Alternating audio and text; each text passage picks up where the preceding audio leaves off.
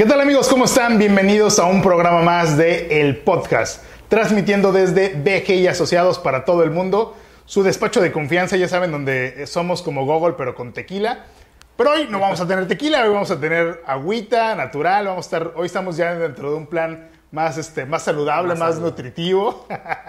y tenemos hoy a un excelente amigo, a nuestro querido abogado Jorge Rodríguez Méndez. ¿Cómo estás, Jorge? Muy bien, José, muchas gracias por la invitación. De verdad que es un gustazo estar acá con, en tu podcast. Muchas gracias por, por haberlo aceptado. La verdad es que tenía ya muchas ganas de poderte, de poderte entrevistar. Hay una muy buena amistad. Así es. Pero sí hacía falta esta parte de, de la entrevista. Hay historia. hay historia exactamente. Entre, entre, entre, los dos. exactamente. Porque aparte muchos conocen a Jorge Rodríguez, el político, ¿no? O sea, sobre todo ahora en estos últimos meses de, de, campaña y conocen esta, o sea, la gente que te ha visto en redes, uh -huh. conoce esta, esta figura de político, Así Pero, es. por ejemplo, yo tengo la, la, la, oportunidad, he tenido la oportunidad de conocer a Jorge Rodríguez, la persona, el ser humano, ¿no?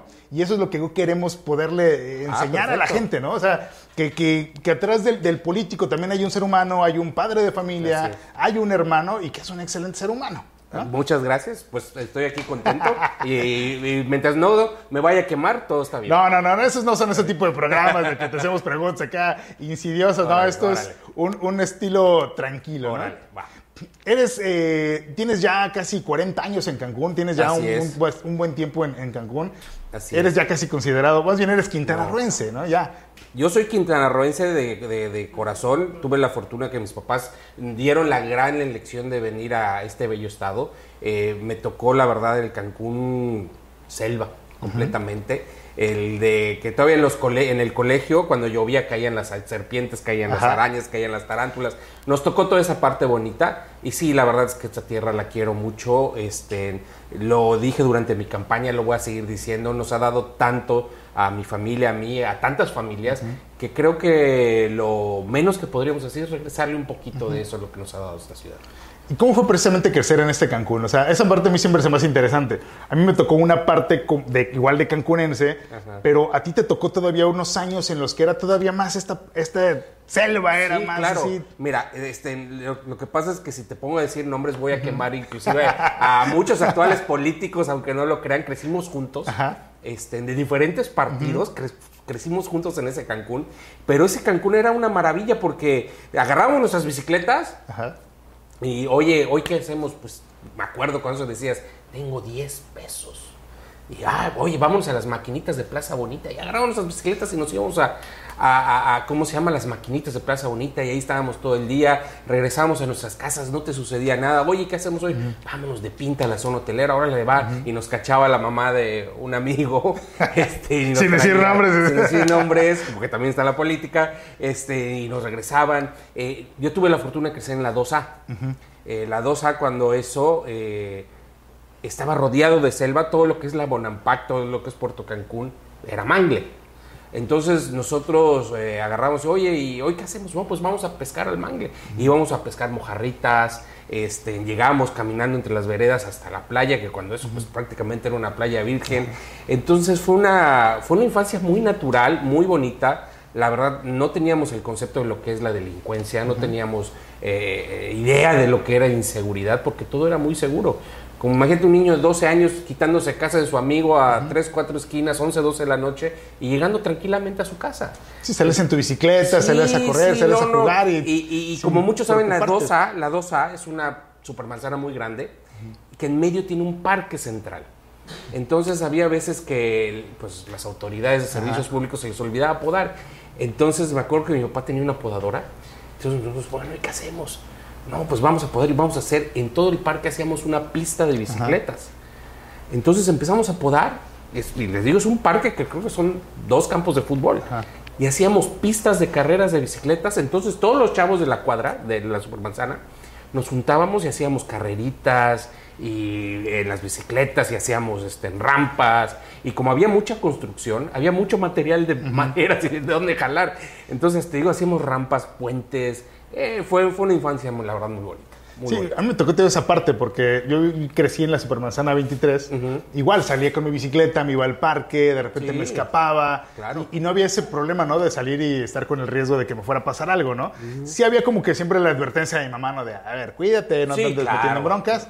Pero crecí sin ese problema, ¿no? Sin ese, tem- ese temor a que me fueran a secuestrar o pasar Así algo. es. La verdad es que sí, muy, muy, este... Natural. Ajá, muy natural. Sí. Exacto. Y a ti te tocaron esos años de todavía de, de poder convivir, como tú dices, con estos eh, personajes que también se encuentran dentro de la política, que, que era jugar con ellos, ¿no? Sí, claro. O sea, era, obviamente éramos niños y era planear a ver qué travesura era la siguiente. Ajá. O, Oye, mira, esa casa la dejaron de construir, eh, pues, pues va a ser nuestro club, va a ser el fuerte. Y, nos, y, y a veces este, nos agarramos de, eh, contra los de la siguiente supermanzana, que era la 2.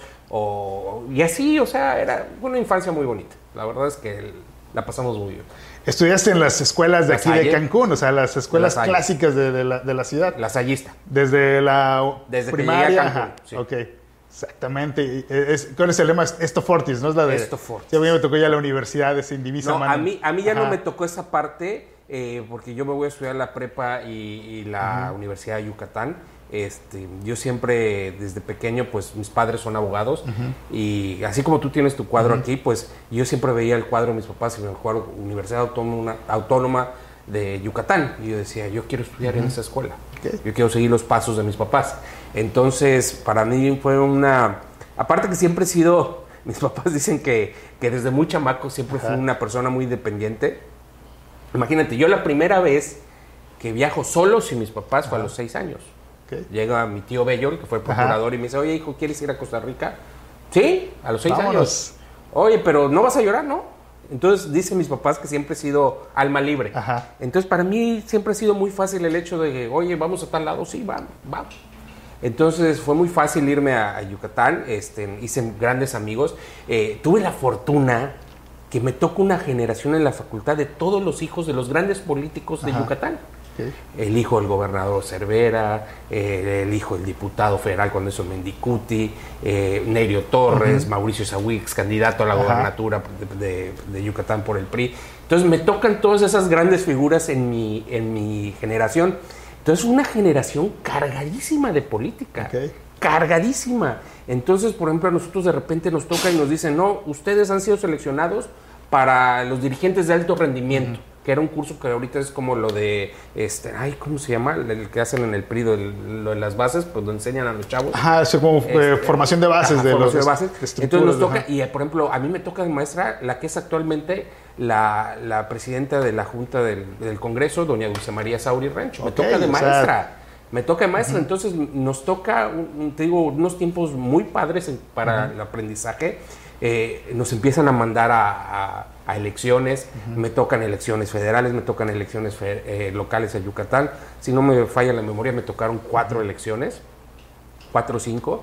Entonces ah, eh, nos mandaban desde cargar sillas Ajá. Y te damos 50 pesos para una semana y ve cómo le haces, cómo sobrevives. Y sí, dormíamos, sí. dormíamos seis Eso es personas típico en un cuartito. encanta esto. No, no, de verdad, en un cuarto dormíamos seis personas y ve y cómo duermes y cómo comes. Entonces fue un aprendizaje muy, muy padre, la verdad. Eh, aprendes mucho cuando empiezas desde abajo. Ah, ahora, ahora, ahora lo Ajá. entiende uno. Sí, porque aprendes a hacer política desde Sí, sí, sí. cero, aprendes también al Y con la- cero. Ajá, y con, cero. Que desgraciadamente ahorita la política, y lo tengo que decir aquí en nuestro estado, en Quintana Roo, y, y- y sobre todo aquí en Cancún, eh, es muy triste ver que toda la política se hace en base a dinero. Es muy triste ver que las voluntades este, se compran ahora con dinero. Ya, ya no hay ese, esa, ese análisis y, y esa búsqueda de ver qué persona es la que me conviene, qué persona es la que trae la idea y la visión del gobierno y de la ciudad que queremos. Eso se ha perdido. Sí, se fijan más ahora en la propaganda, en el que está invirtiéndole más dinero a la, a la campaña, ¿no? Y hay que decirlo, quien venga y te y compre pague y compre, compre el voto. Compre la Exacto. voluntad. Y eran esos tiempos en los que tocabas la puerta, Sí. te pl- platicabas con el ciudadano, con el vecino. Debatías. Ajá. Debatías y tenías que convencer. Y fíjate que ahorita en esta campaña me sirvió mucho eso, porque sí me tocó mucho que, nah, son de los partidos. Hay mucho rechazo a los partidos Sí. políticos. No es a un partido en específico. No, a todos en general. Es a todos. Entonces, sí me tocó mucho el tema ese de, de regresar a esos debates. Me, me- me transporté a mis tiempos de la universidad. Donde, a ver, señora, ¿pero por qué está usted molesta? ¿A qué se debe? Ya que sacan todo eso, entonces tú ya empiezas el proceso de convencimiento, ¿no? Entonces, sí, sí, la verdad es que sí me sirvió ahorita Ajá. en esta campaña.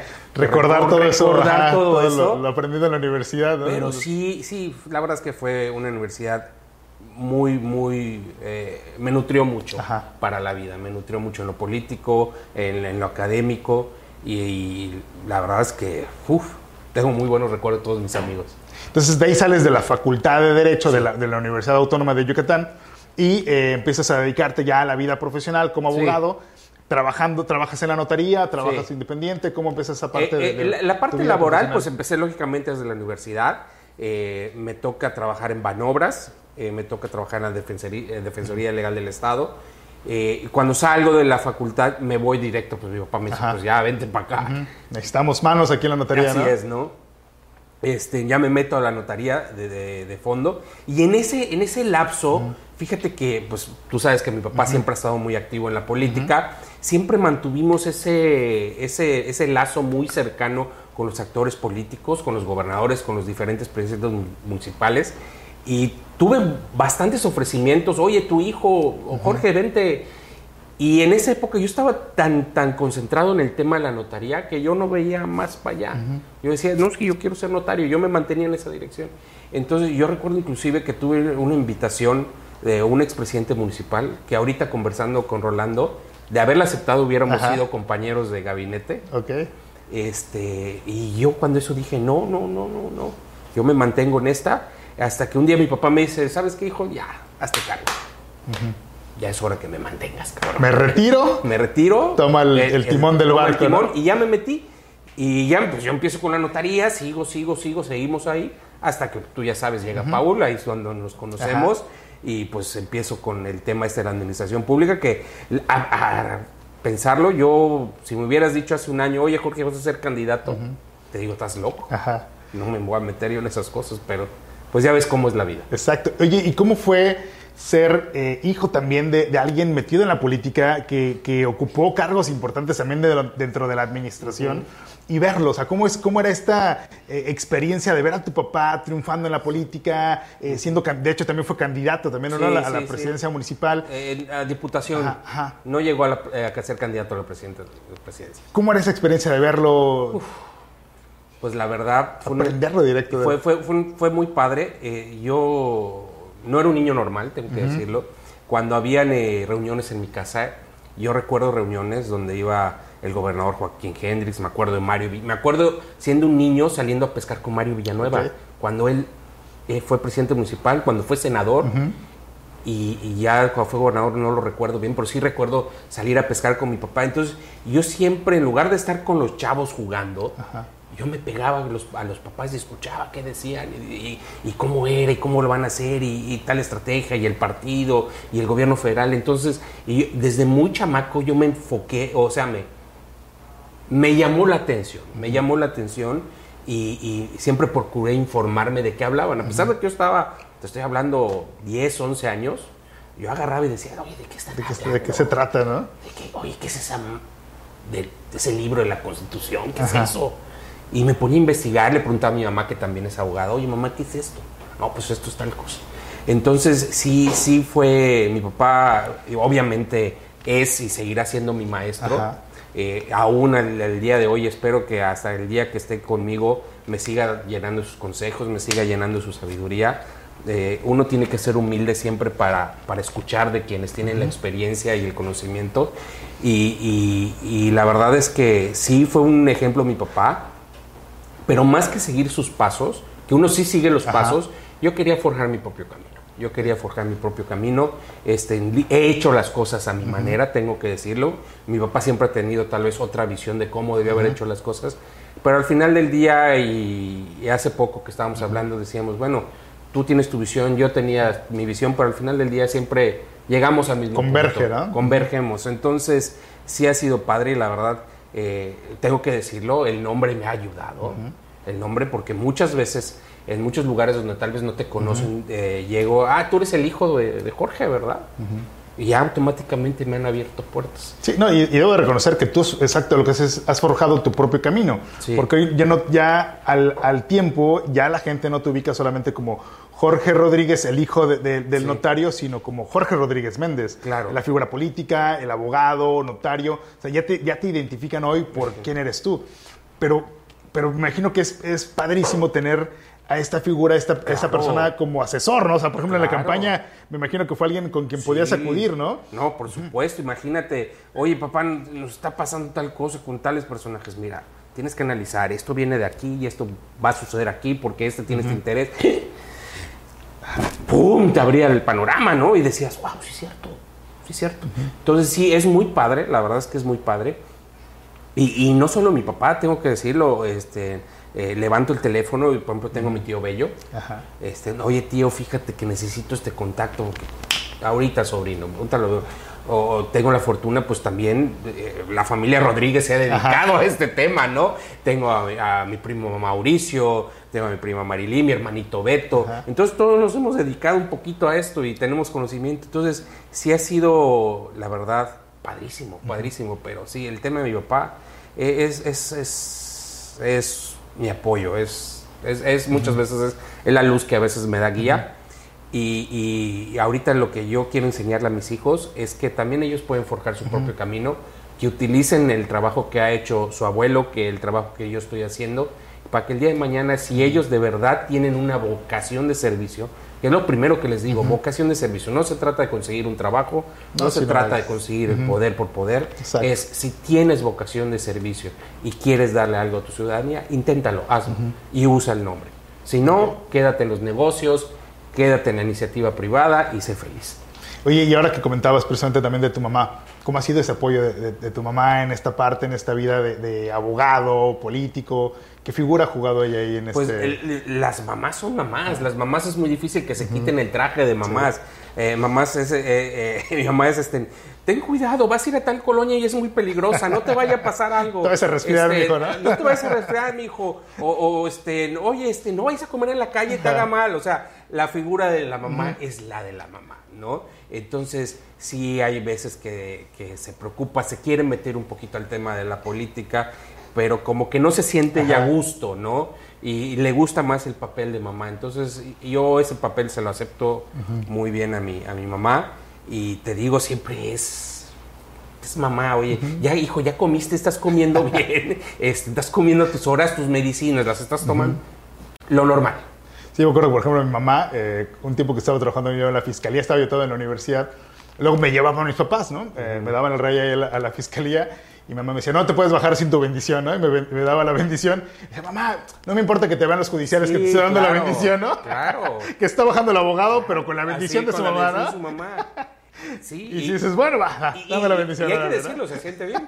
Exacto, se siente bien. Digo, y hoy que no está mi madre, la verdad lo extraño, ¿no? Decir, Claro. oye, dame la bendición, o sea, Sí, da- sí, a- sí. hablarle, decirle, oye, ¿cómo estás? De- de- preocupa, alguien que se esté preocupando por ti, ¿no? Así que es. un amor incondicional que siempre está al pendiente de cómo estás, ¿no? De que, Así es. De que te esté yendo bien, de que te sientes a gusto con lo que estás Y haciendo. es padre tener ese balance, porque imagínate que tuviera dos figuras completamente políticas. Entonces, creo que me hubiera sentido hasta cierto punto auxiliado, Ajá. ahorcado, ahogado. Entonces, por un lado tengo pues el papá que te da la parte eh, práctica, la parte real, la parte terrenal, y pues por el otro lado tengo a mi mamá que, tenga, que te da la parte de cariño, que te da parte de confort, te da el apoyo, o sea, eh, yo siento que eh, he sido bendecido en, en- en ese aspecto de tener ese, ese balance en mi vida. Oye, ¿y tus hermanos, cómo, qué papel han jugado también dentro de tu vida? ¿Tienes cuántos hermanos? Tengo, a ver, déjame sacar Conozco yo algunos, pero no sé cuántos son en que- total. ahorita se va a molestar mi papá, pero es que ha sido muy travieso en la vida. Este, tengo, somos uno, cuatro, eh, siete somos. Somos siete. Este, tengo una hermana que es más grande que yo, ella vive en Mérida, Lupita. Eh, no, no, pues ella casi no, no, no, no, no es que no conviva con nosotros. Lo que pasa es que como está en Mérida, Ajá, la distancia es, es no un poquito más difícil, ¿no? entonces casi no nos vemos. este, pues mis dos hermanos Beto y Joal, que son los que conoces. Eh, Beto estuvo conmigo en la campaña apoyándome al 100. Joal, pues tú sabes que vive en Estados Unidos. Sin Sí, embargo, no estuvo pendientísimo Sí, de la no, campaña, hombre, ajá. habla, me habla cinco veces al día hasta hasta el sol de hoy. Oye, ¿qué pasó? Oye, ¿por qué publicaron esto en Facebook? Oye, Ajá. eh, está muy pendiente, a sus amigos los estuvo moviendo y todo. Y, y, pues ya mis tres hermanitos son más pequeños. Eh, eh, Josual, que tiene 20 años, estuvo un rato en la campaña, eh, allá ayudando. Como le dije, vas a, ¿quieres aprender? Vas a empezar cargando sillas. Desde abajo, cabrón. Tienes que aprender, estuvo ahí. Y pues ya mis dos hermanitas pues eh, tienen 14 y 9 años, 10 años. Pues ellas son niñas, ¿no? No, no, como mis hijos, yo no los quise involucrar mucho esto. Siempre he sido una persona muy privada en cuanto a mi vida. Creo que los hijos y todo eso, a los que nos dedicamos en esto, en la política, no, no, no debemos de mezclarlos. Eh, al menos a mí nunca, nunca me gustó esos... Perdón, perdón, ya, ves, ya la regamos, ya la regamos. Este, nunca, nunca me han gustado esos políticos Ajá. que agarran y, y- y muestran a la familia, la foto de la familia feliz, y somos la familia modelo, y luego eh, todos sabemos que cuál es la realidad, ¿me entiendes?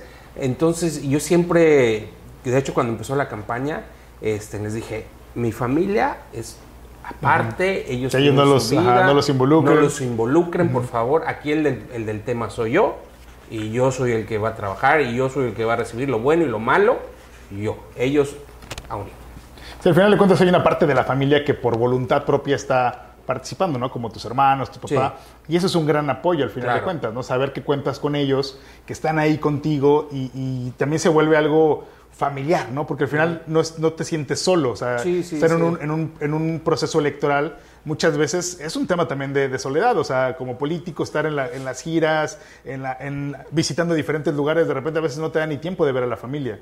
Y el hecho de que se involucren contigo, que estén participando contigo, genera que se pueda dar esa, esa convivencia. De hecho, vi que tu esposa también estuvo participando Sí. contigo, eh, Sí. que estuvo subiendo información a redes, ella estaba también acompañándote Sí, en las caminatas. No, en las caminatas no, de hecho, este, eh, por cuestión de, de presupuesto, de estrategia, eh, yo le dije, este, tú de la López Portillo para acá, yo de la López Portillo para acá, Ok. ¿no? Entonces ella se dedicó a una zona de la ciudad y yo me dediqué a otra zona de la ciudad por estrategia. Pero sí, ella estuvo muy activa, estuvo apoyando, estuvo este, moviendo las amistades, estuvo, la verdad es que hizo un trabajo excelente.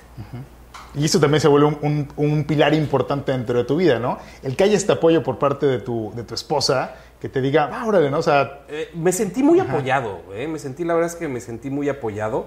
Este, la familia, la esposa, la mis hijos. eh, la verdad es que no, no tengo queja, no tengo queja. Este, pero sí lo que más me sorprendió fue eh, los amigos. Los amigos, hubo amigos que desde el primer día llegaron y, ¿qué necesitas? No te puedo dar tal vez, pero aquí tienes este un paquete de hojas, tienes una caja de camisas, ¿no? Entonces, eh, esa parte a mí me, me, me llenó mucho el corazón porque vi como sin necesidad de ir a buscarlo, muchos llegaron y va. ok. Entonces dices, wow, algo bueno hecho en la vida, ¿no? Exactamente. Oye, ahorita que me estaba acordando que se cayeron las cosas, se me estaba pasando esta parte por estar entrando ya aquí al, al chisme completo.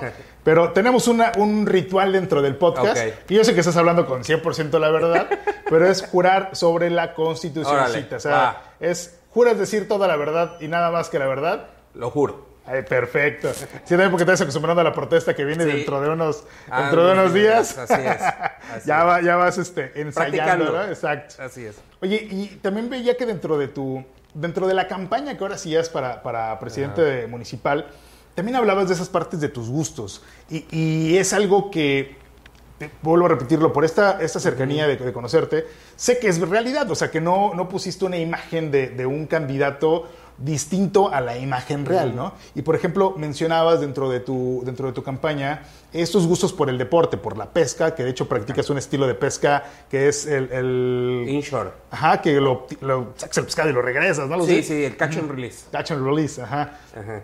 Eh, Subías esta parte del fútbol, de cuáles Sí. son tus gustos. Eh, platican de esa parte, o sea, Pues la verdad es que te digo, tuve una infancia muy, muy, muy padre y mis papás me dieron la, la- la oportunidad, la, la fortuna de que cuando yo era, tuve 10 años, a mí me mandaban un campamento de verano a los Estados Unidos donde era 100% deportivo.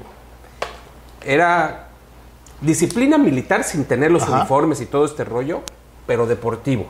Entonces tuve la fortuna de, o la suerte de, de aprender a fútbol, béisbol, a tirar con arco, a tirar con escopeta, a tirar con rifle, a, a, navegar con velero, windsurf, canoa, a esquiar, a escalar. Entonces tuve esa oportunidad de, desarrollar muchos deportes. Conforme voy creciendo, pues vas escogiendo los que te gustan. Y, uno que se me quedó pues desde pequeño, eso sí, es, el de la pesca. La pesca me apasiona. Hacemos eh, pesca con mosca, pesca de troleo, pesca en, aguas bajas, o sea, es, algo que sí... Participas en torneos también, ¿no? De eh, pesca. ya casi no, ¿eh? Es muy costoso participar en un torneo, es muy costoso. Y hay que decirlo, la economía ahorita no está para, para, torneos, para estar metiendo esas cosas.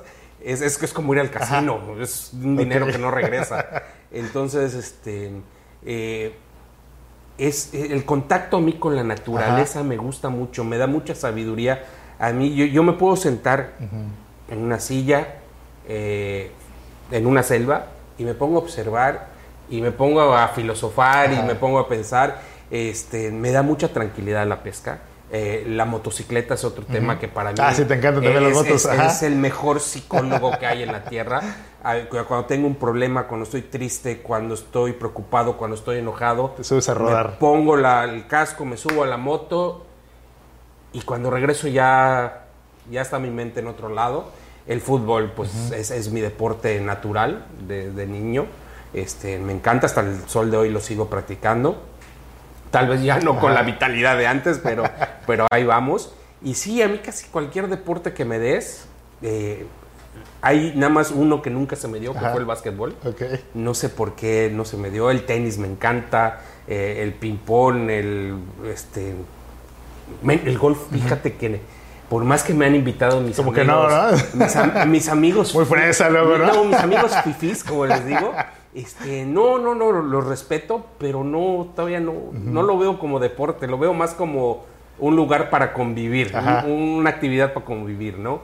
Este, pero sí, casi todos los deportes, híjole, hasta el sol de hoy practico arquería, hasta el sol de hoy voy al campo de tiro, eh, trato de mantenerme actualizado en todos los deportes y trato de practicarlos constantemente. ¿Sientes que es algo también que hace falta también reactivar en la, en la ciudad?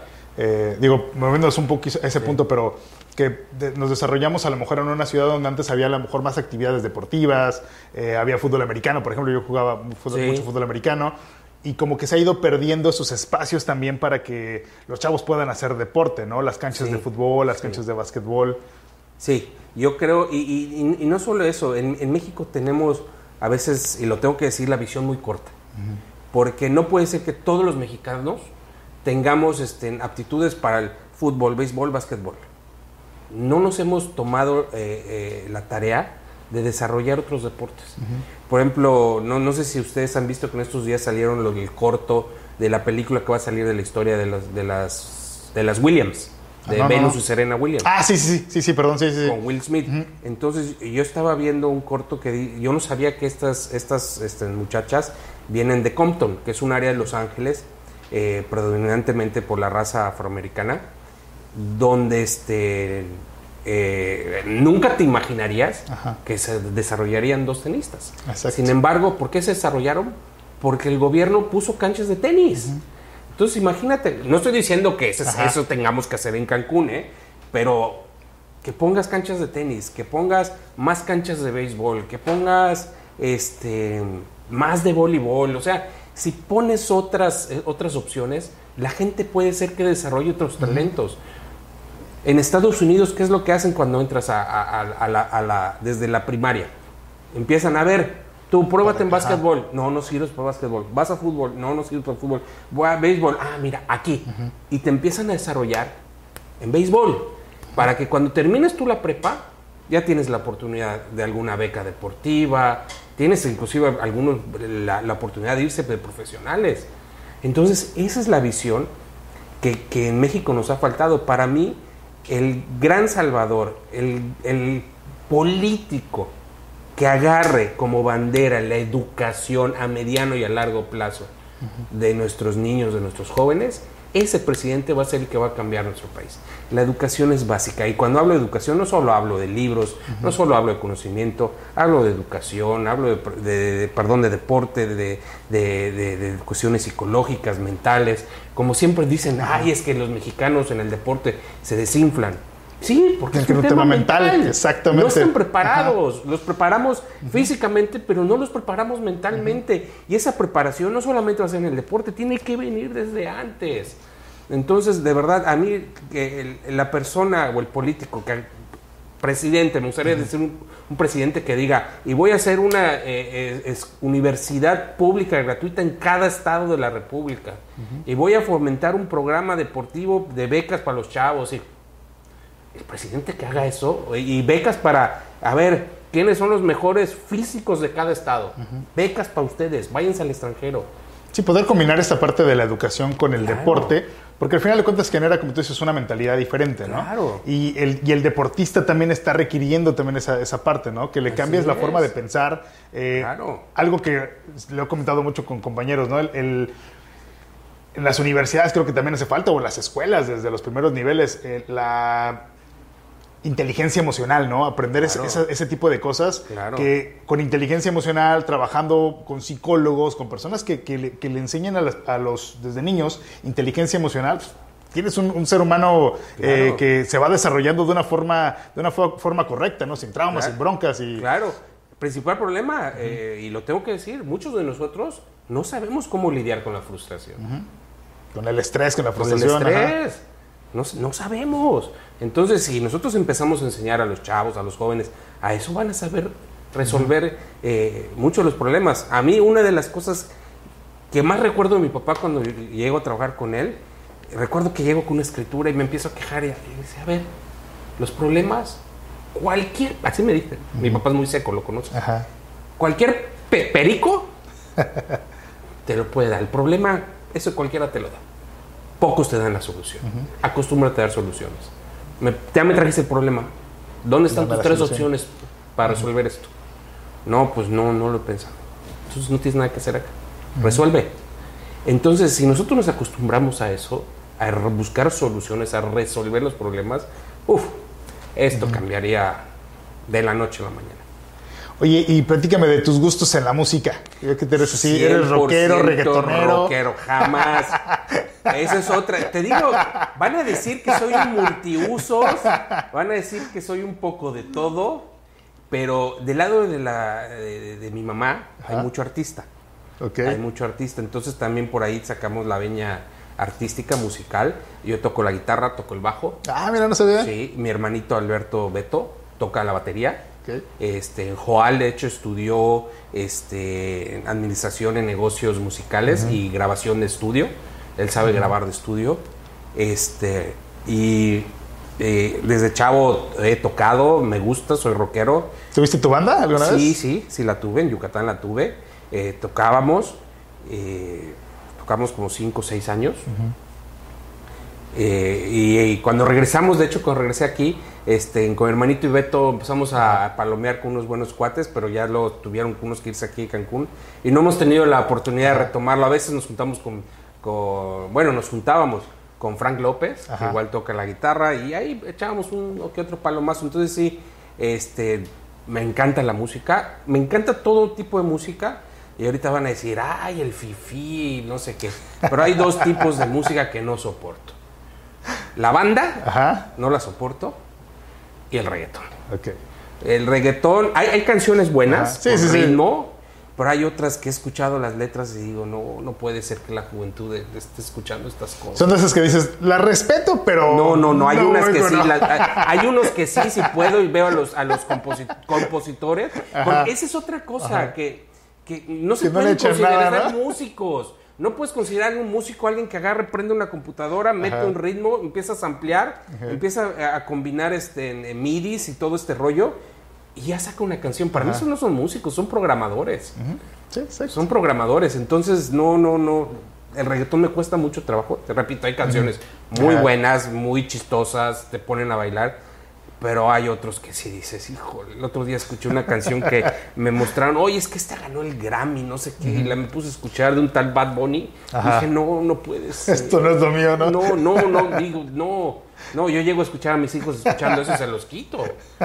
No, o sea, también hay, hay, hay como dicen, hasta entre, entre los perros hay razas. Ajá, exacto. Hasta en el metro hay líneas, ¿no? hasta en el metro amiga. hay líneas, hay unas que se caen, ¿no? Pero hay otras que ahí están.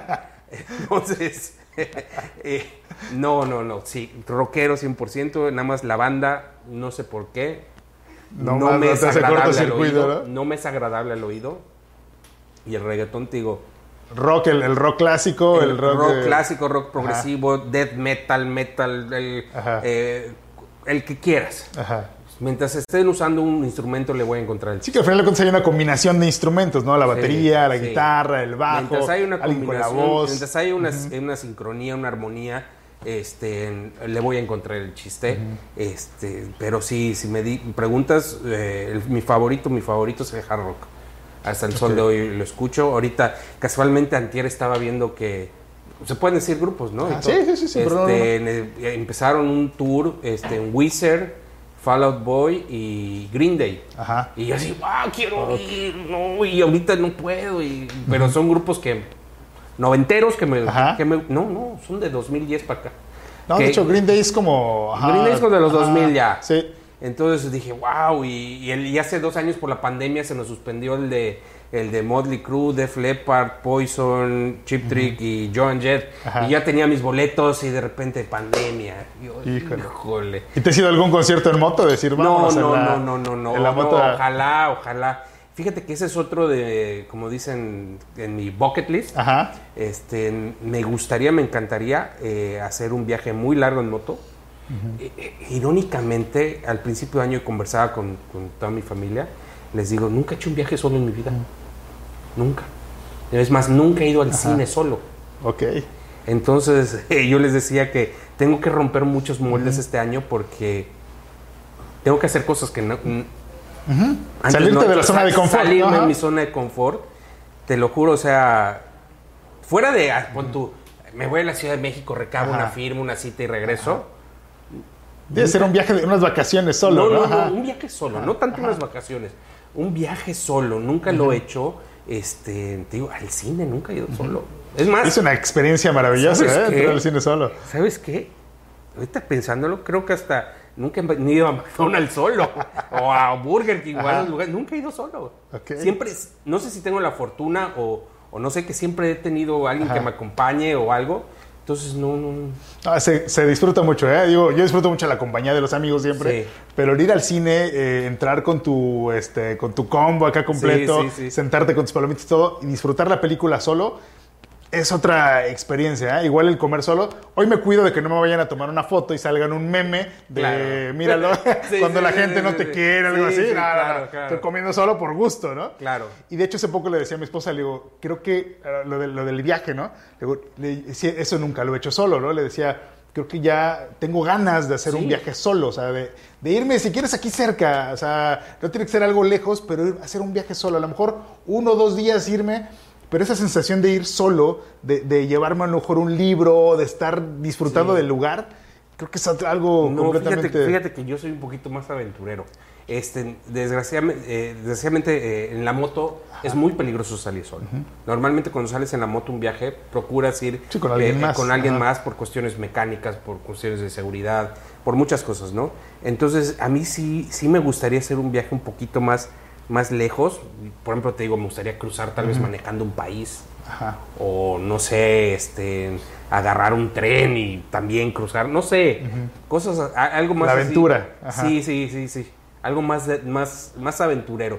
Porque como, mira, soy una persona demasiado, bueno, tú me has conocido en el trabajo, este, soy una persona demasiado metódica y trato de tener planeado todo paso por paso. Entonces, el hecho de salirme eh, de, de esa zona de confort a- a- al, al- ahí se va, creo que sería un gran rompimiento dentro de mi, dentro de mi ser, ¿no? El, pues tengo boletos para llegar de acá y de acá tengo que llegar acá. Pero en este tramo de en medio No sé qué va a pasar. No sé qué va a pasar. Entonces, creo que esa parte es la que tengo que ir este, estructurando en la vida. Y, y de verdad, yo creí que a mis 45 años, ya para esta época iba a tener muchas cosas estructuradas en mi mente y no. De verdad que la mente humana y el ser humano nunca deja de evolucionar. Y yo creo que el chiste en mi vida ha sido ir aceptando esa evolución y he sido aceptando cómo, cómo, cómo vivir cada etapa que me está tocando. Porque yo, por ejemplo, yo critico mucho a mis amigos chavorrucos, ¿no? que siguen yendo a la disco y le digo, oye, ubícate, ya tienes 45 años. 40, ya no estás para esos trotes, ¿no? Ya. O sea, Puedes ir buscando otras actividades. Ya hasta te ves duro cuando estás allá en la... ya no bailas, ya te, quedas en el perreo, ¿no? ya no. Entonces, yo creo que ese es uno de los grandes chistes de la vida. Ir aceptando lo que te toca vivir en cada momento. pero saliéndose de la zona de confort, ¿no? Que también eso es padre, ¿no? O sea, es, acepto, pero hago cosas diferentes, sí, Esa es la parte que te digo. A mí me ha faltado trabajar este, en salirme de esa zona de confort. Y, créeme que me ha costado mucho trabajo porque lo vengo pensando desde enero y no me he atrevido. Bueno, pues vino la campaña, vino muchas cosas, ¿no? Pero eh, el simple hecho de ser candidato, me tuve que salir de mi zona de confort. Eso te iba a comentar. Porque de verdad que eh, eh, yo he entendido que ahora los candidatos tienen un poco de artista. Porque yo me considero una persona bastante tímida. Entonces te tienes que volver lo contrario. Te bajas del coche y ¡pum! te pones en tu papel de hola, ¿cómo estás? Bien, oye, ¿cómo te ha ido? ¿Y, por quién vas a votar? Te vuelves otra persona. Entonces, este, también tienes tu lado artístico cuando eres candidato. tienes tu lado de, vas a salir al debate. Es como que vayas a salir una obra de teatro. Y tienes que saberte tus líneas, y tienes que saberte tu guion, y tienes que saber qué vas a decir, y tienes que estructurar cuáles son tus posibles escenarios. Entonces, sí, e, en esa parte sí tuve que salirme de mi zona de confort, de lo que normalmente es Jorge, que es más técnico, más... Porque estabas acostumbrado más a esta parte de la operación, ¿no? De la administración. Como, ajá, en, la, administración habías este, sido eh, director de asuntos jurídicos, secretario general, fuiste dos veces secretario general, dos veces director de asuntos jurídicos. Y es planeación al final de cuentas, estrategia, planeación, ejecutar. Es una, una, actividad completamente distinta en donde te permite decir, ok, el paso siguiente es este, luego este, luego este, lo que tú decías hace rato, ¿no? Así es. Estar en campaña es completamente distinto. Y aparte de lo que tú dices, eh, en donde estaba, siempre estás detrás. Eres el, vamos a decirlo, el titiritero. Eres el que mueve los hilos, pero no eres el que está al frente. Esta vez me tocó estar al frente y es tenido un titiritero atrás, ¿no? Que te va diciendo cómo y dónde. Entonces te digo, te vuelves un instrumento, te vuelves un actor. Entonces sí, sí, sí tuve que salir de mi zona de confort. Este, creo que no lo hice tan mal. no me gano un Oscar, pero creo que no lo hice tan mal. Este, pero sí, hay, yo creo que tengo que seguir trabajando muchas cosas, tengo que mejorar. Eh, yo siempre eh, considero que uno nunca le termina de aprender, tienes que seguir aprendiendo y, te digo, tengo que seguir trabajando en mí para, pues, para lograr más cosas, ¿no? Sobre todo por el bien de mi familia, de mis hijos y, pues de, mi ciudad, que es al final del día lo que a mí se me gustaría dar un verdadero cambio a nuestra ciudad. Oye, y en este recorrido con la gente, de ir conociendo, ir tocando casa por casa, conociendo a los ciudadanos cancunenses, ¿qué te encontraste? ¿Qué fue lo que, lo que prevaleció de la queja, de, la, de lo que la gente te decía, Jorge, esto requiere cambiarse ya? Inseguridad. Inseguridad, este, la gente vive aterrorizada en sus casas, es muy triste. Eh, el, tema económico, el gobierno no, no se ha dedicado o no se ha tomado la molestia de salir a ver, oye, ¿cómo están? ¿Qué está pasando? ¿Sabes qué me sorprendió? Y el otro día lo conversábamos. No tienes idea cuánta gente en Cancún está cocinando con leña. Ok. Porque no puede pagar el gas. Fíjate. Es lo que no, no, no dimensionaríamos, ¿no? Nadie de, oye, ¿a poco tienen bronca con el gas, no? Nadie, pero te, te, voy a explicar, te digo, este, eh, cuando eras joven, iba de cacería mucho a los ranchos de mis amigos en Yucatán y siempre me tocaba, eh, pues nos tocaba comer comida hecha leña. Entonces a mí el olor a leña lo identifico a un kilómetro. Entonces cuando estaba por una colonia encendida, sentía ese olorcito y decía, alguien está cocinando. Y me acercaba y efectivamente. Entonces no tienes idea cuánta gente en Cancún cocina con leña porque no tiene para gas.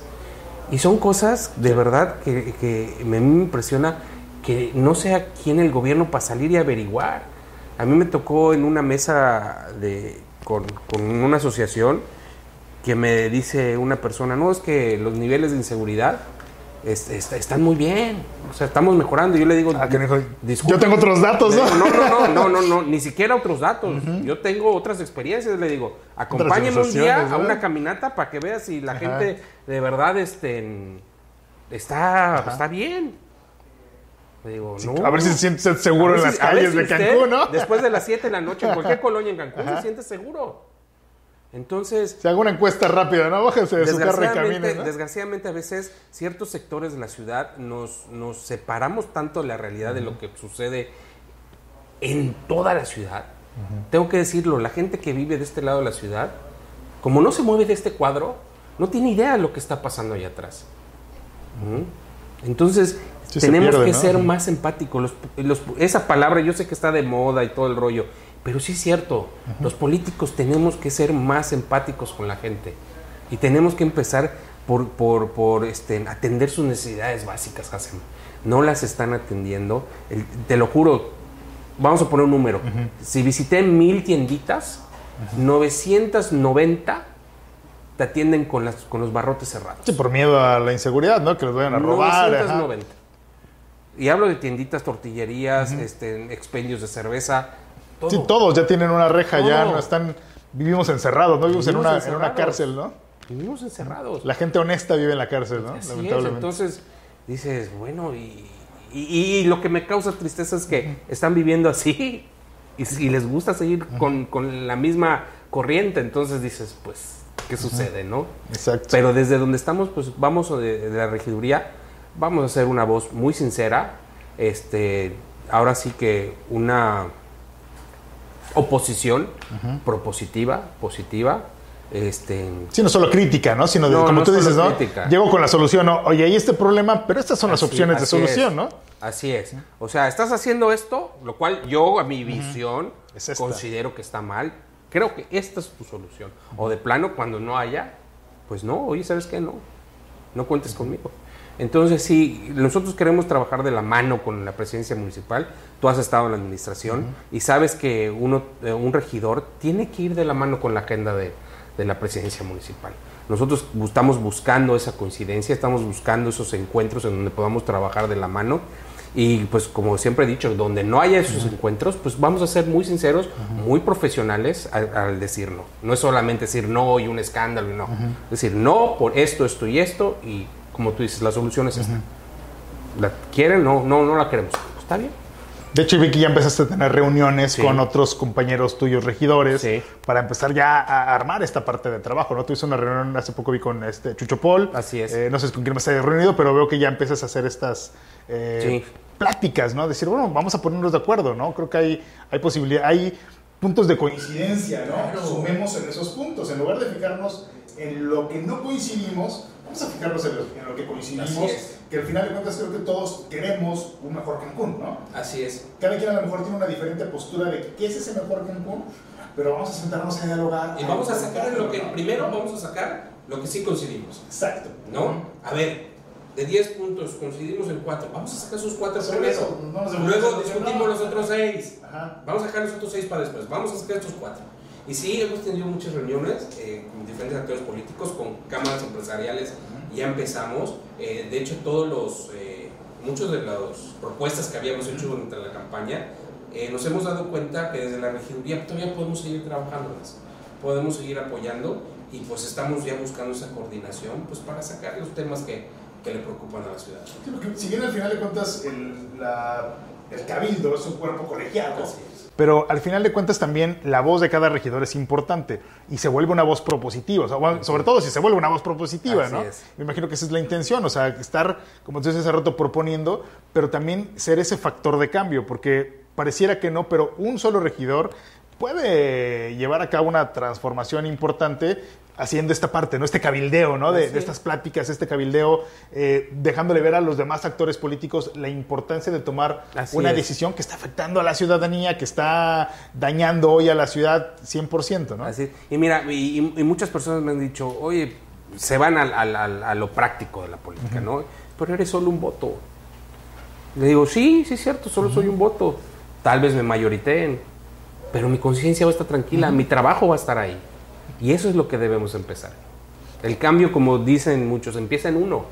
Y si yo agarro la, la, la, postura de decir, eh, no, pues que soy uno, ¿para qué?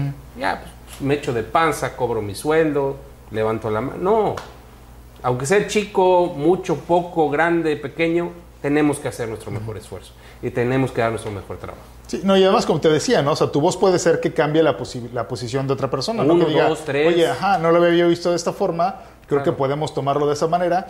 Y al final de cuentas también eres un eh, intermediario con la, con la administración municipal. Vas a ser un, intermediario, una voz de los que votaron por ti con la presidenta municipal. Así es. Y, esa buena comunicación también creo que va a aportar a que se puedan llevar a cabo eh, diferentes cambios en Nosotros siempre vamos a buscar una buena comunicación con la presidencia municipal. Siempre vamos a eh, tener las, las, formas correctas, los modos correctos y este, te repito, todo lo que sea beneficio de Cancún, ahí vamos a estar trabajando. Sí, no, es llegar y, golpear, ¿no? Que muchos piensan que es eso, ¿no? Muchos confunden ser, Exacto, muchos confunden ser oposición con eh, ser eh, propositivo y acercarte, ser ese vínculo de diálogo, ¿no? Creen que ser oposición es estar pegue, pegue, pegue, pegue. Es correcto. Mira, y, lo voy a decir, voy a eliminar la palabra político y lo voy a, lo voy a dejar con una sola palabra. Me considero una persona profesional y voy a hacer las cosas profesionalmente. Oye, y en esta parte de la campaña que estuviste vivenciando, ¿cómo sentiste que estaba el, no sé si a lo mejor rechazo, a lo mejor eh, no, un descontento con el PRI como partido? O sea, ¿cuál era esta sensación que, te daba la, gente? No, no, hay un descontento, es, es, es un efecto mediático de todo lo que hemos estado viviendo con la corriente y pues con la popularidad de Morena. Porque hace seis años, no, hace, no, hace tres años no era lo mismo. Exacto. Yo creo que es una cuestión, vamos a decirlo de una manera muy simple, es una cuestión de moda. Porque aparte, si nos vamos a la práctica y ves tú los gobiernos de los priistas con lo que está ocurriendo ahora, por Dios se ve una diferencia abismal. Entonces, al final del día, eh, eh, todos esos malos elementos que le dieron eh, mala imagen al PRI, ahorita están en Morena al final del día, o sea, los hechos, los hechos están. Se limpió el partido, ¿no? Las realidades y las verdades, nadie las puede ocultar. Como decía mi papá, el embarazo, el dinero, ese no se ocultan. Y las mala imagen tampoco, ahí están. Entonces, yo creo que es una cuestión de medios. Tenemos que trabajar. En el partido tenemos que meternos mucho con las nuevas caras.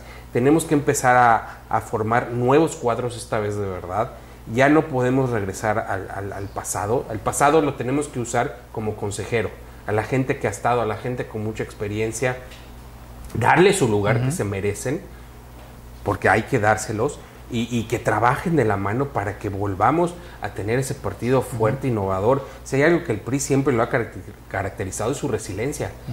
Ya lo han votado antes y se ha vuelto a levantar, y, lo vuelve a votar y se vuelve a levantar.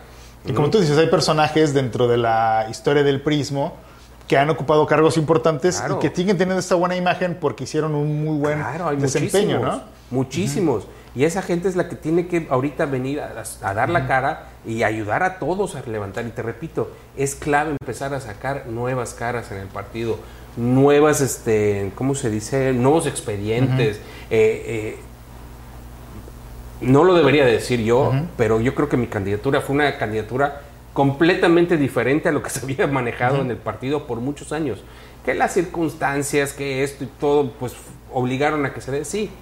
Pero antes de las elecciones ya nos estaban dando hasta perdido el, registro. Y se conservó. Y se conservó. Y, que nos revisen cuentas, que nos revisen todo, y van a ver que nosotros marchamos por la, derecha, cumplimos con la ley que nuestros votos son, como dicen ahorita esa palabra que está de moda, orgánicos. Son votos completamente orgánicos. Hablabas de un ADN prista en una entrevista que habías tenido. Eh, ¿Consideras que hoy se está reestructurando, como mencionabas, que esta candidatura es una forma también de reestructurar ese ADN que sigue vivo ahí, que no se ha muerto, y de volver a construir el partido? O sea, ¿sientes que está el partido en esta reconstrucción? Ese ADN lo tenemos que seguir usando de base, porque ahí está, existe Créeme que donde vas encuentras priistas, pero te repito, desgraciadamente ahorita las formas con las de hacer política son, son un poquito, eh, vamos a decir, mañosas, pero el ADN prista existe. Y sí, como tú dices, hay que reconvertirlo, hay que darle su limpiada, hay que darle su nueva eh, pintada, una nueva cara para seguir creciendo, porque sí, ahorita eh, lo pude ver en la campaña, tenemos una generación de jóvenes muy buenos, a mí me sorprendió la cantidad de jóvenes con los que trabajamos, este, con mucho talento, líderes de verdad, la verdad, este, yo me, te, te puedo decir nombres, eh, tengo un muchacho que se llama Jonathan, este, Robert, Faride, hay muchos chamacos ahí que de verdad a mí me sorprendió su madurez política, su capacidad de trabajo, su vocación de servicio, porque son chavos que se quitaban de la campaña y tenían otras actividades. No es que yo tengo este entrega de este, ¿cómo se llama? pañales para adultos en la casa hogar tal. Oye, pero eso es, no, no, no, eso yo lo hago aparte. Oye, y no, y yo este, voy a ir a esterilizar casas a tal colonia. Oye, pero no, eso yo lo estoy haciendo para... Entonces, a mí me sorprendió mucho y ahorita al menos de mi parte y, de la presidencia eh, del comité del partido, los estamos apoyando mucho y queremos que sigan creciendo. Ahorita traemos en planes que irlos preparando un poquito más en cuanto a cursos y esas cosas para que lleguen un poquito más robustecidos a la elección del 2022 y puedan tener ellos cargos más relevantes dentro del partido. Y de hecho, el partido está por gente joven, o sea, los, los cargos dentro del partido, digo, Rubén es muy joven, tú también eres una persona joven, entonces está ocupada por personas jóvenes que tienen una visión, creo que también distinta, pero también veo que está eh, personas ya de edad, pero que tienen la experiencia, ¿no? Por ejemplo, tu suplente, Alonso. Alonso Alonso tiene ya toda la experiencia en la administración, ¿no? Entonces, es, esa es combinación, ¿no? Eso es muy sencillo, Casem. Eh, yo sé que a ti te gusta la historia. Eh, en todas las grandes civilizaciones siempre había un consejo de que... Eh, sé, que se va a molestar Alonso cuando vea esto. pero, le era, el consejo de ancianos, Exactamente. Era el consejo de ancianos, ¿no? Que eran los que con su experiencia agarraban y decían, no, muchachos, a los jóvenes, a los Se lo consulto, ¿no? Ajá, y te, y, te, daban el camino, te daban la opinión, te daban el consejo. Entonces, es muy importante. Nosotros, sí, tal vez tengamos la fuerza, pero todavía no tenemos la experiencia que dan los años. Y ahí es cuando la gente grande, como te repito, mi papá, Alonso, eh, eh, tenemos a Pedro Reyes, tenemos a, muchos grandes pristas, que cuando se acercan y nos dan su consejo, nos abren impresionantemente la, visión que traemos de las cosas, ¿no?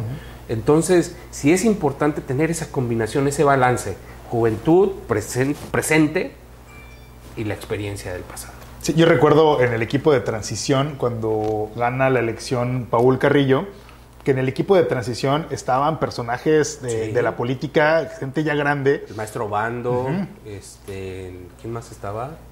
Es que a mí me tocó trabajar directo con sí, pero estaba Bando y habían, habían, varios, no recuerdo ahorita bien, los, nombres, pero había varios, varios personajes que tienen toda la experiencia. Eh, Ramírez Canul también ah, estaba. Mario, Ajá, Mario, Mario, Ramírez Canul. El tío Mario. Ajá, también me acuerdo que estaba, no recuerdo los demás, pero, pero era gente con la experiencia y que en el momento que eh, estábamos los jóvenes con ellos, algo súper agradable, era tener un maestro gratuito, ¿no? Que te enseña la política, que te dice cómo funcionan las cosas, que te enseña las formas sobre todo, ¿no? De cómo se debe de llevar a la verdadera, esta política fina que se debe, que se debe de llevar de, forma. Ajá, exacto, donde la forma es fondo, ¿no? Donde no nada más es llegar y como te decía hace rato, ¿no? El golpeteo, sino esta parte del respeto de los acuerdos, de ser tu palabra, de, de ver por la sociedad esas partes se agradece porque lo estás aprendiendo de gente que tiene la experiencia, que ha sido, han sido diputados, senadores, presidentes y que conocen bien cómo se formó eh, nuestra ciudad, ¿no? Y se vuelve algo agradable. Así es. Y yo, por ejemplo, te digo, he tenido la de verdad que he sido muy afortunado en la vida, sobre todo en, la política, me han tocado muy buenos guías, muy buenos maestros. Este, por ejemplo, a mí no se me olvida una persona que le mando un gran saludo al maestro Rodolfo García Pliego.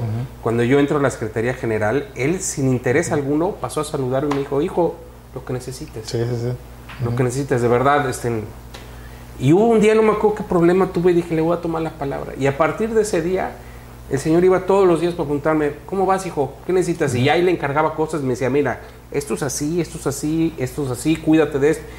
Y la verdad es que a Rodolfo, pues yo le aprendí muchísimo en cuanto al tema de la Secretaría General, ¿no? Entonces sí, el maestro Bando, ni qué decir. Este, no, no, Alonso, Alonso sigo aprendiendo de él. Este, sí, la verdad es que me han tocado grandes, grandes, grandes personajes de la política quintanarroense. He tenido la oportunidad de conversar pues, con Joaquín Hendrix, con Félix González, con muchos, muchas personas de la, política que me han nutrido mucho, sobre todo en esta nueva etapa que estoy viviendo. Que ellos siguen hoy ap- apoyándote, tienes Eh, comunicación eh, con no, ellos. Tengo comunicación con ellos. Tengo comunicación con ellos. Te repito, este, para mí es muy importante todavía tener esas voces de la experiencia que me sigan dando guía. Nunca me voy a considerar un er- erudito, nunca me voy a considerar una persona que ya se la sabe todo, porque ahí es cuando uno empieza a, a- A a perder, decaer, ¿no? a perderse. Y, y sobre todo perder este, en, eh, el suelo, ¿no?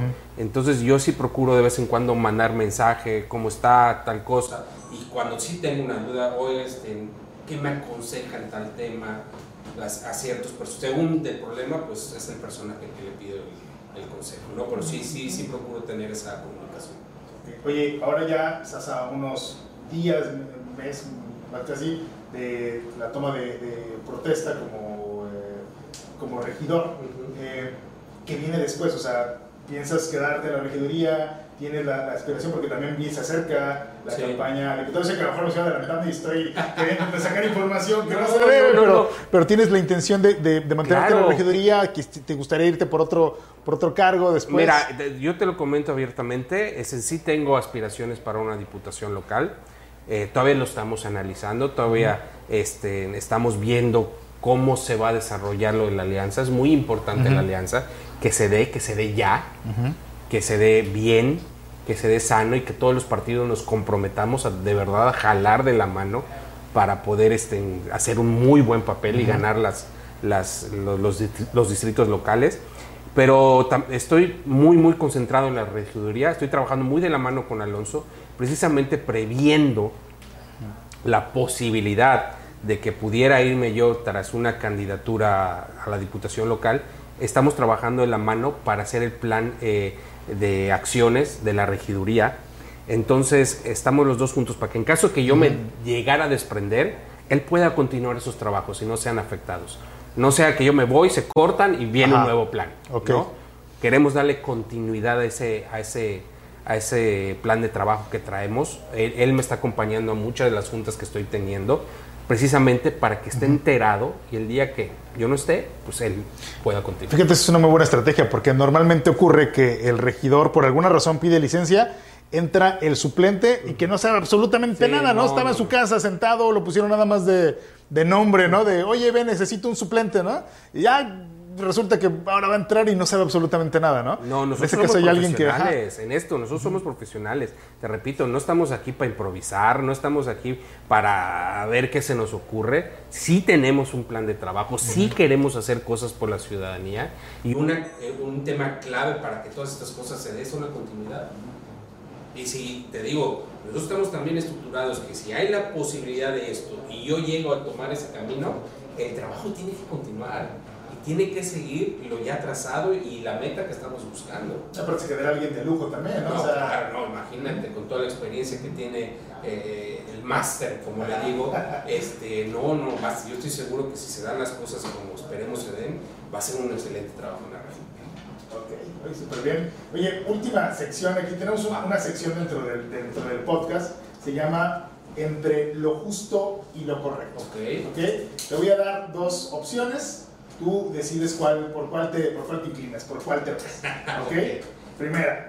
Eh, eh, teorías filosóficas del derecho. No, no, no, no, no, no vamos a meter en Lo eso. justo y lo correcto. Híjole. No, luego te cuento por qué es el, el- lo justo y lo correcto, es un chiste. Ok, ok, va. Ah, Luego te lo cuento, pero está medio, es un chiste algo, algo este, Va. pasado de color. ¿no? ok, ok, ok, va. ¿Perros o gatos? Perros. Tienes dos, de hecho, ¿no? Dos. Sea, es Mika decir- y Luca. Ajá. Dices, mejor los perros son más. Definitivamente. De, de- de- de cariño, ¿no? El gato te- ni te pela, ¿no? El gato tiene un problema, desconoce. Ajá. Ok. Eh, nada más. Llega un Sí. momento que desconoce. Sí, lo quieres acariciar, de repente te suelta el, Sí, sí, el fregadazo y dice, ¿qué pasó, no? Así es, así es. Estamos chupando tranquilos, ¿no? Así es. Perros. Ok. Parrillada o comida chatarra, Parrillada. parrillada, la parte de la familia, Sí, el, el, el convivir, claro. El cocinar, a mí me gusta mucho cocinar. Sí. El- pero te gusta a ti hacer toda la, la- Sí, la todo, carne, la todo, preparación. Todo, todo, desde ir a comprarla hasta echarla a la parrilla. Ok. Sí. Cancún o Yucatán, Cancún. 100%. Igual, sí, claro. Es, es, es la ciudad donde vivo, es la ciudad que quiero, es la ciudad que mis hijos están creciendo y es la ciudad que quiero dar mi granito de arena para que ellos estén mejor. Ok. ¿Torta de cochinita o ensalada? Torta de cochinita o ensalada, esa es buena porque yo estoy pensando en el nutriólogo que salió ahorita. Entonces, sí, por sabor la torta. La torta de cochinita. Él me dijo la ensalada, pero me dijo un día libre. Así es. Es- Si es día libre, torta de cochinita. La torta de cochinita el domingo, ¿no? Así, Sí, sí, acompañado de una rica Coca-Cola, sí, claro. así con hielo. Definitivo. ¿Sí? Sí. Ok, ok. Este. ¿Política o la vida en el campo? La vida en el campo. ¿Sí? Sí. Soy mi, mi abuelo, el papá de mi papá, eh, era maestro rural. Él iba de pueblo en pueblo, en la primaria, pues enseñaba. Eh, cuando yo era chico, él me enseñó la apicultura. Yo, a la edad de mi hijo, yo ya sabía procesar la miel, sabía ir a cortar los panales, eh, sabía cómo meterlo en el tambo, cómo la- sacar la jalea Ajá. real, todo ese rollo. Eh, mi sueño, mi sueño es retirarme al campo. Definitivamente. Sí, campo, 100%. Y por último, ¿presidencia municipal o gobernatura? presidencia municipal. No aspiro yo a la gobernatura. No, no, nunca ha sido un, un plan dentro de, de mi mente. Yo creo que puedo aportar mucho a mi ciudad. Y también siempre he sido fiel creyente que después de servir tienes tú también que darte oportunidad de vivir tu vida. La vida es corta. eh, no puedes tú solo enviciarte y estarte amarrada al poder. No es correcto. El, el mismo cuerpo no lo aguanta. Está comprobado que el poder tiene sus altos costos dentro físicamente. Hasta familiares, ¿no? Hasta familiares de todo tipo. eh, en- y no, yo sí me gustaría servir a mi ciudad, eh, ser seis años presidente municipal y me retiro. No buscaría una diputación local. Uno de mis sueños de chamaco sí era ser senador. Ajá. Senador sí, pero no, la gobernatura no lo veo en, mi- en mi- en mis planes, no lo aspiro, no, no, no me llama la atención. Sí, yo creo que sobre todo esa parte que te permita seguir con tu familia, el, el jugar con tus hijos, el Sí, convivir con eh, tu esposa. verlos ¿no? Que- pues, pues ya mis hijos, ya tengo un hijo de, de 21 años que está estudiando leyes. Ok. Este, pues Jorge ya tiene 12 años, Max de 9, Marlenita de 7, entonces ya ellos, los hijos son prestados. Los exacto. hijos son para un rato, y ya este, ya ellos de pronto pues van a, van a volar como pajaritos y pues uno tiene que continuar con su vida. ¿m? No, no puedes estar pegado siempre al poder. Te digo, no, para mí no es sano y, y no es correcto. Es, es casi como, como los romanos, ¿te acuerdas que tenían esa cláusula para, para casos de emergencia que se podían perpetuar? Ajá. Yo veo todo lo contrario. Que Yo lo mejor veo- rescindirlo, ¿no? es, mejor la rescisión y tiene uno que vivir su vida. Sí, poderte retirar esa parte, ¿no? Que es Sí. cierto del campo, de Sí, sí. salir, pescar y disfrutar la vida, ¿no? También, que esa es la Sí, otra parte, claro, ¿no? te Creo que se disfruta con la parte política, pero también es la parte personal, ¿no? Decir, oye, quiero hacer también hay esto. una ¿no? reflexión de Alejandro Magno, no, no sé si te acuerdas, no, no recuerdo cómo va bien, pero dice, cuando uno se muere, cuando yo me muera, quiero que cuando me estén llevando, mis manos estén abiertas para recordarle a la gente que venimos sin nada y nos vamos sin nada. Exacto. Que así como venimos, nos vamos. Que, o sea, no podemos atesorar, no podemos llevar lo que hagamos acá, no, no nos llevamos nada. Entonces, te repito, yo sí soy de la opinión que tengo que vivir. Lo que logre materialmente en la vida es para mis hijos, es para ellos, este, y que, que les ayude a ellos en su vida. Y te digo, lo único que nos llevamos son buenos momentos, buenos, eh, eh, este, buenas historias, buenas Buenos risas, amigos, buenos ajá. amigos, buenos tragos, buenas comidas. Eso es lo que nos llevamos. Entonces, a mí sí, después de que me toque mi época de servir a mi ciudad, sí me gustaría retirarme a vivir mi vida. Perfecto. Jorge, muchísimas gracias, Gracias, por habernos acompañado. No sé si quieras compartir redes o dónde te pueden con- eh, seguir para esta precisamente esta parte de, Sí. de funcionario, de las acciones que vas a estar realizando dentro de la regiduría. Sí, este, me pueden seguir en Jorge RGEZ Cancún. este, en Instagram y en Facebook, así estamos. Ahí vamos a estar subiendo toda la información a la regiduría. Vamos a inclusive estar subiendo la agenda como regidor. Vamos a estar subiendo eh, cuándo van a ser los precabildeos, cuándo van a ser los cabildeos. Eh, vamos a estar subiendo todo. La transparencia de la ser regiduría. trans- sí, queremos ser totalmente transparentes. No queremos dejar nada en lo oscurito. Y este, ahí inclusive se pueden comunicar conmigo ahí. Cualquier situación que tengan, cualquier gestión, de verdad, este, con confianza, que nos escriban allá. Eso sí, espérense hasta el 30 de septiembre, que aún no estoy en función. No me las estén mandando ahorita No, todavía. ahorita todavía no. Eh, si quieren alguna reunión para ver algún tema que se Ajá. pueda ver por Cabildo, ahí sí, nos sentamos y con mucho gusto platicamos. Perfecto, ya saben entonces cómo localizarlo. Manténganse eh, pendiente de las diferentes acciones que se van a estar realizando por parte de, de nuestro regidor Jorge Rodríguez. Y sigan en contacto con los programas del podcast. No se los pierdan, señores. Eh, muchas gracias por acompañarnos, Gracias. Jorge. En serio, un gustazo la plática contigo. Gracias. Y señores, nos vemos pronto.